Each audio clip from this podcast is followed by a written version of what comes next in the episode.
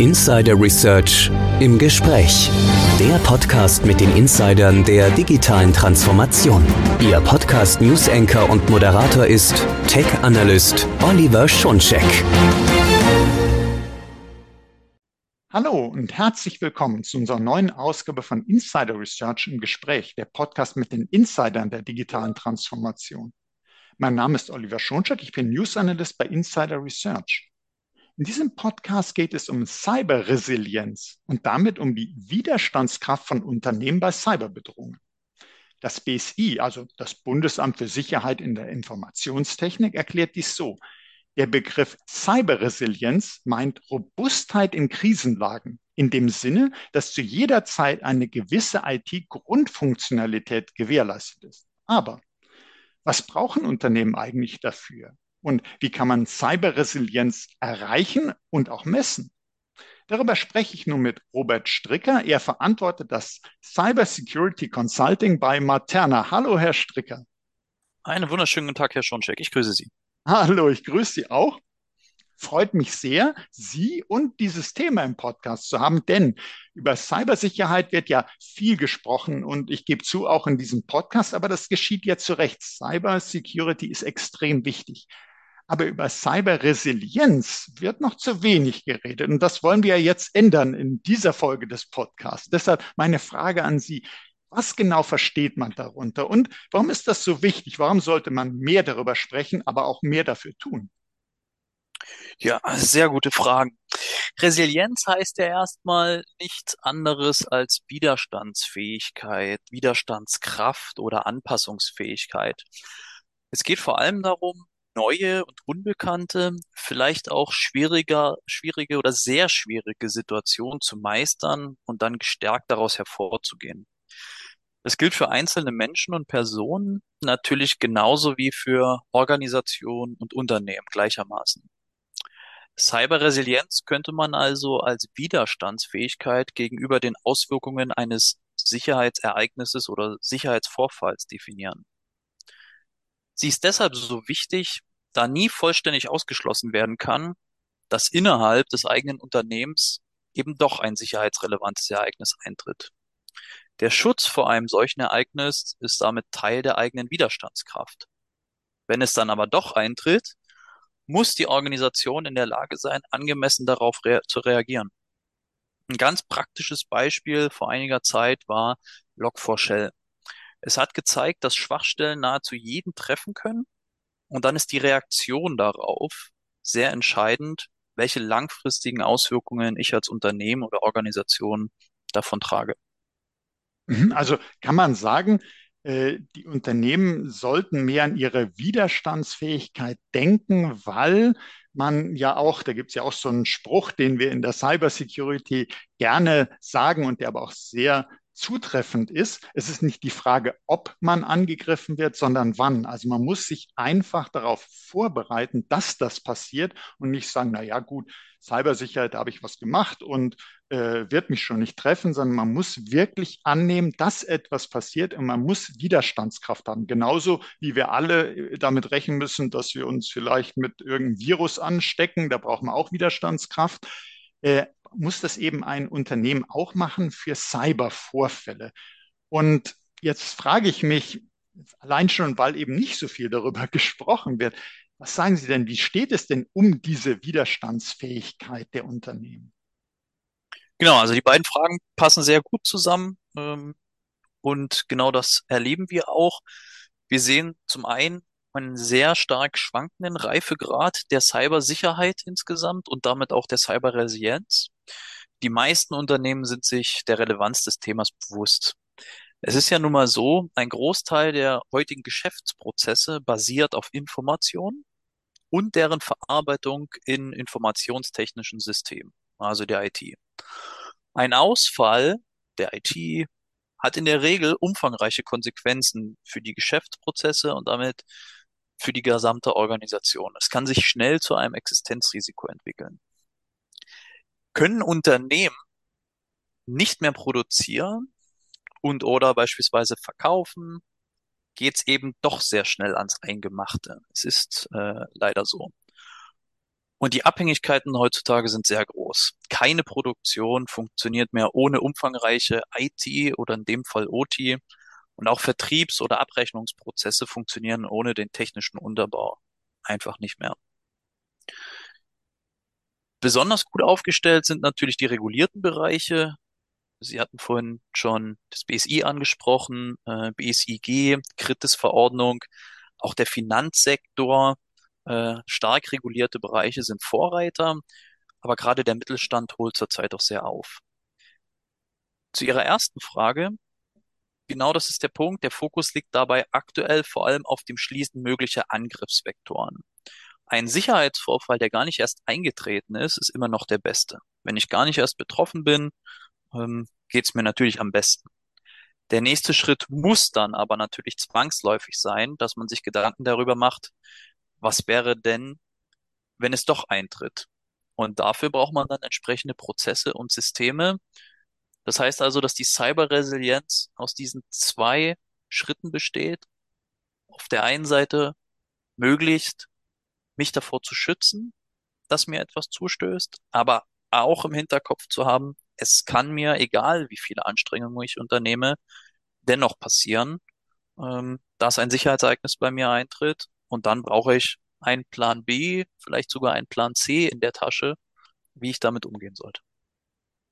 Also denken, wie Sie uns gerade erklärt haben, die Unternehmen schon sehr stark an den Cyberschutz. Also Sie sagen, wir wollen alle Schwachstellen schließen, wir müssen äh, uns verteidigen können, aber sollten eben noch mehr daran denken, dass es wirklich zu erfolgreichen Angreifen kommen, Angriffen kommen kann. Also dass sozusagen die Burgmauer durchschlagen wird von dem Geschütz oder wenn ich nochmal das Beispiel heranziehen darf mit der äh, Viruserkrankung, ist es ganz wichtig, das Immunsystem zu stärken, den eigenen Schutz zu erhöhen. Aber wenn es dann doch passiert, muss ich wissen, was mache ich denn dann?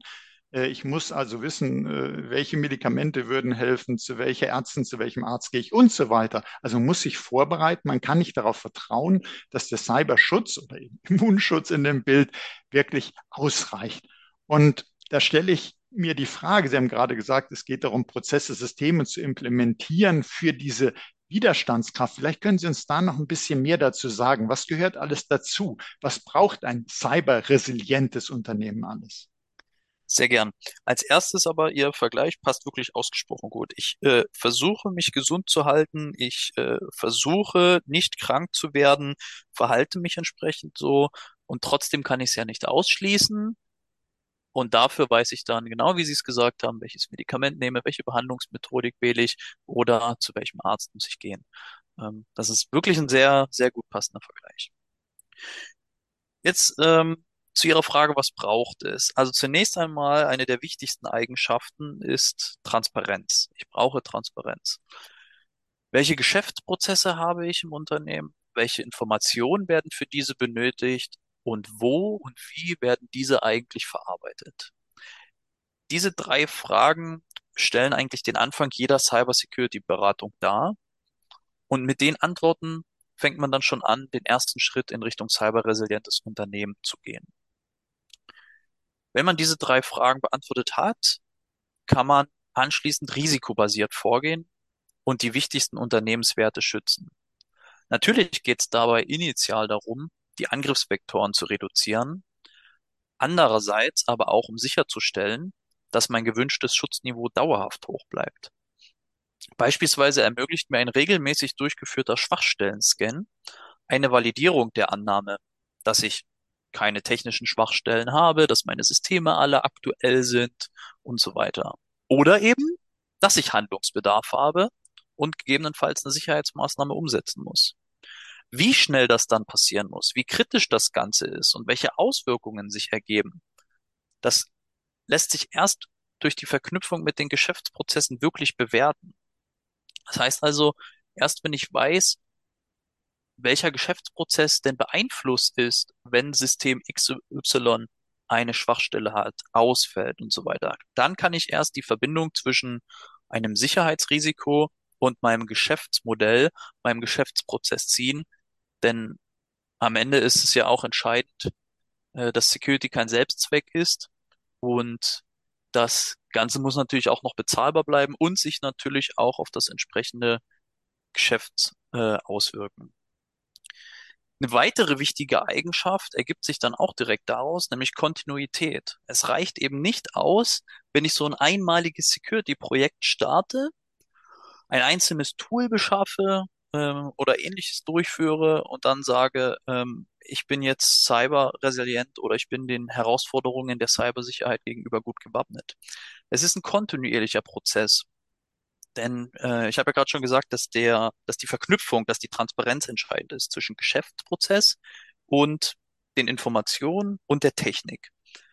Jetzt wissen wir alle, dass sich die Geschäftsprozesse ändern können, das auch regelmäßig. Die benötigten Informationen dafür können sich regelmäßig ändern oder im Zweifel ändert sich auf jeden Fall meine Umwelt, beispielsweise indem eine neue Schwachstelle für ein technisches System rausgekommen ist. Das heißt also, nichts ist so beständig wie der Wandel. Dieser ganze Dreiklang aus Geschäftsprozessen, Information, IT-System verändert sich permanent. Also verändert sich auch permanent die Bedrohungslage, in der ich mich befinde. Und als widerstandsfähiges, resilientes Unternehmen muss ich in der Lage sein, darauf zu reagieren. Ich glaube, wir haben jetzt auch wirklich schon ganz wichtige Punkte von Ihnen gelernt. Also das eine, was sicherlich sehr oft vergessen wird, wenn man so IT-Risiken betrachtet, dass man eben schaut, was hat das für eine Bedeutung für mein Business? Also Verknüpfung zu den Geschäftsprozessen, die sagen. Also ganz viele sagen dann, ja gut, äh, dass äh, die Daten sind dann weg und äh, der Rechner geht nicht. Und, aber wofür wird das genutzt? Was bedeutet das für das Unternehmen? Und erst dann, wenn man das hat, hat man ja wirklich die Möglichkeit zu priorisieren, zu bewerten und sagen, ist dieses Risiko hoch oder nicht, ob Daten weg sind oder nicht. Es geht ja darum, was will ich mit denen anfangen. Und das andere, was Sie auch sagten, ist natürlich auch sehr wichtig, das ist kein Projekt äh, Resilienz, Security ist kein Projekt, sondern man muss da immer dran arbeiten, weil, wenn ich nochmal dieses Beispiel nehmen darf, diese Viren, die uns krank machen können, umschwirren uns dauerhaft und äh, auch die verändern sich äh, fortlaufen. Man muss also ständig auf sein Immunsystem, wir erinnern uns an diese Impferei und alles, muss man also äh, aktuell halten. Das heißt, es ist wirklich eine Aufgabe für ein Unternehmen, an der man dranbleiben muss. Und jetzt haben Sie gesagt, Transparenz braucht man, muss überhaupt wissen, was muss man schützen und Kontinuität, man muss dranbleiben. Wie, wie schafft man das denn? Was können Sie uns da empfehlen? Da ist vor allem die große Frage, was in dem Unternehmen bereits vorhanden ist. Also einerseits helfen Managementsysteme natürlich immer, einerseits durch die darin gestellten Anforderungen, als auch durch ihre Eigenheit, sich selbst immer weiter zu verbessern und stetig weiterzuentwickeln. Viele Unternehmen haben beispielsweise ein Qualitätsmanagement nach ISO 9001 schon in Betrieb. Das hat notwendige Vorarbeiten, wie zum Beispiel eine Prozesslandkarte bereits äh, durchgeführt. Die äh, ist sozusagen bereits vorhanden. Das heißt, man hat schon mal eine Übersicht, eine Transparenz über seine Geschäftsprozesse. Wenn nicht, muss man die Prozesslandkarte entsprechend erstellen. Darauf aufbauend kann man dann Sicherheitsanforderungen aus einer aus einem entsprechenden Informationssicherheitsmanagementsystem, sei das jetzt ISO 27001 oder BSI IT Grundschutz nehmen und diese Anforderungen äh, entsprechend mit berücksichtigen. Es gibt aber noch weitere wichtige Ansatzpunkte, beispielsweise das Thema Asset Management, das Thema IT Service Management, die auf den ersten Blick gar nicht so viel mit Cyber Security zu tun haben. Aber wenn ich von Transparenz und den IT-Werten meines Unternehmens spreche, bin ich natürlich sofort bei einem aktuellen und modernen Asset Management mit der entsprechenden Verknüpfung und habe so natürlich auch noch, ich meine, äh, sag mal, andere Systeme, andere Prozesse, die sich auf diese Transparenz und Kontinuität auswirken, die jetzt auf den ersten Blick vielleicht gar nichts mit der Cybersicherheit zu tun haben, dort aber bereits schon sehr viel einzahlen, wenn man sie denn auswertet und für die Cybersicherheit auch mit zugänglich macht. Mhm, also das, was schon mal das sehr beruhigende ist, wir fangen in aller Regel nicht bei Null an bei der äh, Transparenz. Und ähm, wir können, Sie hatten als Beispiel äh, genannt, das QM, Asset Management, IT Service Management. Wenn ich da noch so, ich bin so ein alter Datenschützer von meiner Historie, äh, auch der Datenschutz. Also wenn man dieses Verfahrensverzeichnis zum Beispiel hat, da stehen auch Sachen drinne, welche Daten werden verarbeitet und so weiter, äh, wo man auch nochmal reinschauen kann. Also man sollte einfach die Informationen, die man hat, die man ja aufwendig und mühselig erstellt hat, auch nutzen, auswerten und äh, hat dann wirklich Rückenwind für das, was dann da noch kommt. Und jetzt gibt es ja, ähm, naja, das, das eine, man, man hat Informationen über die Transparenz, man muss das, man hat die Transparenz, man muss äh, aktuell bleiben, man muss dranbleiben. Aber nichtsdestotrotz äh, stellt man sich die Frage, wie kann ich das denn technisch untermauern? Und da gibt es ja auch so etwas wie ein SOC, äh, also Security Operations Center. Wie, wie kann das denn helfen in dem Zusammenhang? Genau, also ein äh, SOC oder CDC, Security ähm, Cyber Defense Center beispielsweise, das schafft die Transparenz und die Kontinuität in der technischen Landschaft. Ähm, ein SOC hat die wesentliche Aufgabe, mögliche technische Sicherheitsrisiken frühzeitig zu identifizieren, zu bewerten und zu melden. Damit kommt dem SOC eine wesentliche Rolle in der präventiven Arbeit und dem Schutz vor einem möglichen Cyberangriff zu.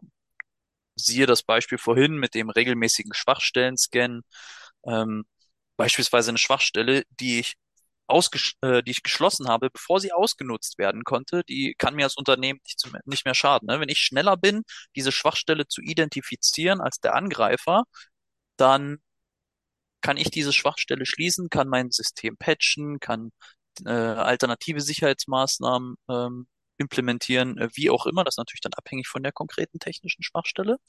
Ähm, aber da kann eine Ausnutzung äh, nicht mehr stattfinden. Andererseits bedeutet Cyberresilienz ja auch anzuerkennen, dass ich nicht jede Schwachstelle schließen kann. Das hatten wir am Anfang gesagt und mit Ihrem schönen ähm, Virenbeispiel hinterlegt. Heißt also, entweder kenne ich die Schwachstelle noch gar nicht. Äh, der sogenannte Zero-Day-Exploit ist noch nicht veröffentlicht. Es gibt diese Schwachstelle aber und sie wird aktiv ausgenutzt. Oder weil es schlicht unwirtschaftlich wäre, diese Schwachstelle zu schließen. Das muss man auch sagen. Es, ne, wenn die Sicherheitsmaßnahmen mehr kostet, als äh, ich an Geld aus diesem entsprechenden Geschäftsprozess oder dem entsprechenden Asset raushole, ist es unwirtschaftlich, ähm, diese Sicherheitsmaßnahme umzusetzen. Dann hilft mir das SOC, diese Systeme zu überwachen und festzustellen, wann beispielsweise Anomalien auf den Systemen oder im Netzwerk auftreten. Da folgt dann anschließend eine Analyse. Handelt es sich um einen legitimen Zugriff eines Administrators oder findet dort gerade eine sogenannte Privilege Escalation statt? Also versucht da gerade jemand Adminrechte zu bekommen, der die gar nicht haben dürfte. Ist der Datenabfluss, den ich gerade sehe auf den Systemen, ein legitimer Download, beispielsweise ähm, lädt sich dort gerade ein Sales-Mitarbeiter Dokumente runter, damit er bei einer Messe im Offline-Betrieb seine Dokumente vorhanden hat? Oder lädt dort gerade ein Angreifer Daten ins Darknet? Oder das ganz klassische Beispiel, seit wann arbeitet Max Mustermann eigentlich nachts um drei und greift dabei auf alle File-Server zu? Das sind alles Punkte, bei denen das SOC hilft, äh, eine Überwachung durchzuführen und mir dabei hilft, angemessen auf die verschiedenen Themen zu reagieren. Mhm. Also haben wir, haben wir jetzt äh, gesehen, dass zum einen man äh, erste Stufe wäre, man sucht nach Schwachstellen, schließt die, was technisch möglich ist, aber auch wirtschaftlich sinnvoll ist. Und dann bleiben aber natürlich immer Restrisiken. Es bleibt eine Angriffsfläche da, die kann man minimieren, aber die ist nicht null. Und dann muss ich hingehen und überwachen, eben mit Hilfe des SOCs überwachen, was passiert da, ist da was Ungewöhnliches, ist da Max Mustermann zu komischen Uhrzeiten unterwegs, macht er Sachen, die er nicht machen sollte und äh, dass man dann entsprechend darauf reagieren kann. Und jetzt sagt vielleicht das eine oder andere Unternehmen, das zuhört, ja, ähm, wir haben einen SOC, ähm, bin ich jetzt, reicht das schon oder brauche ich vielleicht auch externe Unterstützung? Was bringt es denn, wenn man beim SOC auf externe Ressourcen sitzt? Das hat im Wesentlichen zwei Gründe, warum es Sinn macht, äh, ein SOC wirklich extern äh, zu beschaffen. Und zwar erstens äh, bei der Sicherheitsanalyse und Bewertung dieser potenziellen Sicherheitsereignisse bedarf es der spezifischen Fähigkeiten sogenannter SOC-Analysten. In der Regel SOC-Analysten Level 1 bis 3, die eben diese Punkte, diese Beispiele, die ich gerade genannt habe, bewerten. Handelt es sich überhaupt um einen Sicherheitsvorfall oder ist das legitimes Verhalten? Es ist in aller Regel nicht wirtschaftlich, dieses Wissen selbst permanent im Unternehmen vorzuhalten. Der zweite Punkt ist, dass die Fähigkeiten eines SOCs oder eines CDCs immer besser werden, je mehr Daten vorhanden sind und je mehr Zusammenhänge ich korrelieren kann. Entdecke ich beispielsweise als SOC-Betreiber auf einem Kundensystem eine neue Schwachstelle, eine neue Angriffsmethodik oder einen sogenannten Indicator of Compromise, heißt also eine Indikation, dass das System identifiziert ist, dann kann ich sofort alle Kunden informieren und habe eine enorme Zeitersparnis im Vergleich zum eigenen Betrieb. Also ich hebe dort unglaublich viele Synergien, je mehr Daten ich auswerte und vergleichen kann und schaffe damit Geschwindigkeit. Also sehen wir, wer noch kein SOC hat, für den macht sowas wie SOC as a Service unbedingt Sinn, weil bei denen, bei der Lage mit, äh, mit den Security-Fachkräften, bei dem Mangel, ist es äh, kaum möglich, das entsprechende Personal zu kriegen. Es macht aber auch insofern äh, gar nicht so viel Sinn, das alles alleine aufzubauen, weil man niemals das Wissen haben kann, was ein SOC, das eben äh, für viele, wie Sie es uns beschrieben haben, für viele Unternehmen, die Überwachung, das Monitoring macht, hat ein ganz anderes Wissen, diese Threat Intelligence, und äh, kann also viel besser schützen, aufmerksam machen, als wenn man was selber betreibt. Und sollte jemand doch schon SOC haben, macht es trotzdem Sinn, SOC-Dienste zu nutzen, eben um dieses zusätzliche Wissen da zu haben, um die zusätzliche Unterstützung zu bekommen. Aber trotz der Wichtigkeit der externen Unterstützung, die Unternehmen selbst müssen ja auch weiterhin Security-Prozesse haben, äh, Security-Expertise im Hause haben. Oder sehe ich das falsch? Nein, auf gar keinen Fall. Selbstverständlich, selbstverständlich. Ähm, Security kann nicht komplett nach außen gegeben werden. Die Eigenschaft der Cyberresilienz eines Unternehmens kann ich nicht durch rein externe Unterstützung erzeugen. Das geht nicht. Weder auf ähm, der Management-System-Ebene, auf der prozessualen Ebene, noch auf der technischen Ebene. Der Input von außen kann helfen, Fragen können aufgeworfen werden, offene Flanken kann man identifizieren und durch diese Managed Security Services eines SOCs oder CDCs kann ich sogar ganz operative Sicherheitsaufgaben abgeben. Sie haben es gerade schon gesagt, SOC as a Service. Aber dennoch ist es ja am Ende die Organisation selbst, die im Fall eines Sicherheitsereignisses betroffen ist und die reagieren muss. Also wenn das SOC etwas identifiziert hat, benötigt es vielleicht weitere Informationen zur tiefergehenden Analyse, weitere Zugänge oder es muss diese Meldung, diese Bewertung äh, ja irgendwo hingeben an jemanden und dann müssen auch teilweise geschäftskritische Entscheidungen getroffen werden. All das muss in der Verantwortung des Unternehmens selbst liegen. Es ist ganz wichtig, immer diesen Zusammenhang herzustellen zwischen der Cybersicherheit und dem Business. Absolut. Und können Sie uns da Beispiele geben? Was könnte das denn so für eine Entscheidung sein, die dann getroffen werden muss auf Grundlage einer Meldung, die aus dem SOC kommt? Ja, äh, gerne. Das ist auch ein schönes Beispiel dafür, warum Cybersicherheit und erst recht Cyberresilienz die unbedingte Unterstützung des Top-Managements, der obersten Leitung äh, für das Thema erfordert. Wir hatten vorhin darüber gesprochen, dass wir Transparenz sicherstellen müssen. Das SOC identifiziert Sicherheitsereignisse, meldet und bewertet die. Mit diesen beiden Informationsseiten, auf der einen Seite, ich habe die Transparenz, ich weiß, wenn auf System XY was äh, vor sich geht, dann weiß ich auch, welche Geschäftsprozesse betroffen sind. Äh, auf der anderen Seite meldet mir das SOC jetzt einen solchen Sicherheitsvorfall, es ist wirklich was. Beispielsweise ein äh, Unberechtigter bewegt sich auf mein System. Dann muss die Entscheidung getroffen werden, ob zum Beispiel Systeme abgeschaltet werden. Und mit diesem Zusammenhang weiß man, wenn ich Systeme abschalte, dann schalte ich Geschäftsprozesse ab. Das heißt also im Zweifel Umsatzverlust, äh, was auch immer alles dahinter stehen kann, Produktionsstillstand. Das kann nur die für den Geschäftsbetrieb verantwortliche Leitung, das Management treffen. Jemand anders kann das von außen nicht machen. Ähm, dazu braucht man diese Unterstützung. Und äh, wenn wir jetzt hier über sowas sprechen, Reaktion, Entscheidung bei einem Vorfall, das ist Teil des Notfallmanagements, oder? Ja, wir sind dann schon in Teilen im Notfallmanagement, das stimmt. Das gehört auch zu einer cyberresilienten Organisation. Es sollte einen Plan in der Schublade geben für den Fall, dass ein Sicherheitsereignis eben solche sehr starken Auswirkungen hat, die so mit Standardmitteln nicht mehr behoben werden können. Also es geht darüber hinaus, dass ich einen Rechner neu aufsetze, einen Client oder einen Server, sondern eben wie wir gerade das Beispiel hatten, ich äh, habe einen aktiven Angreifer am System und muss teilweise abschalten von Systemen, Rechenzentren, Geschäftsprozessen, solche Abschaltungen vornehmen.